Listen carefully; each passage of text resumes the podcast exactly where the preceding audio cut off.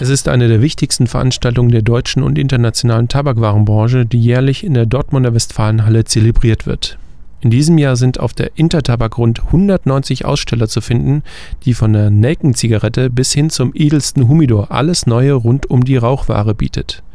Diese Fachmesse geht von Freitag 22. bis Sonntag 24. September und ist geöffnet von 10 bis 18 und am Sonntag nur von 10 bis 17 Uhr. In diesem Jahr zur Intertabak bietet Kohlhase und Kopp die neuen Zigarren von Meyer Selvas. Zu den neuen Flor de Selvas gehören die Siesta, Short Robusto und die Decimo, Lonsdale. Die Siesta gibt es als 25er A 8 Euro und die Decimo als 12er A 4,80 Euro.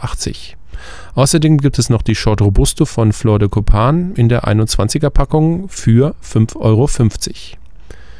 Die neue Cutter-Serie von Diamond Line von Donatus. Das Angebot umfasst keramisch beschichtete Cutter und Scheren und soll aus diesem Grunde hart wie Diamant sein.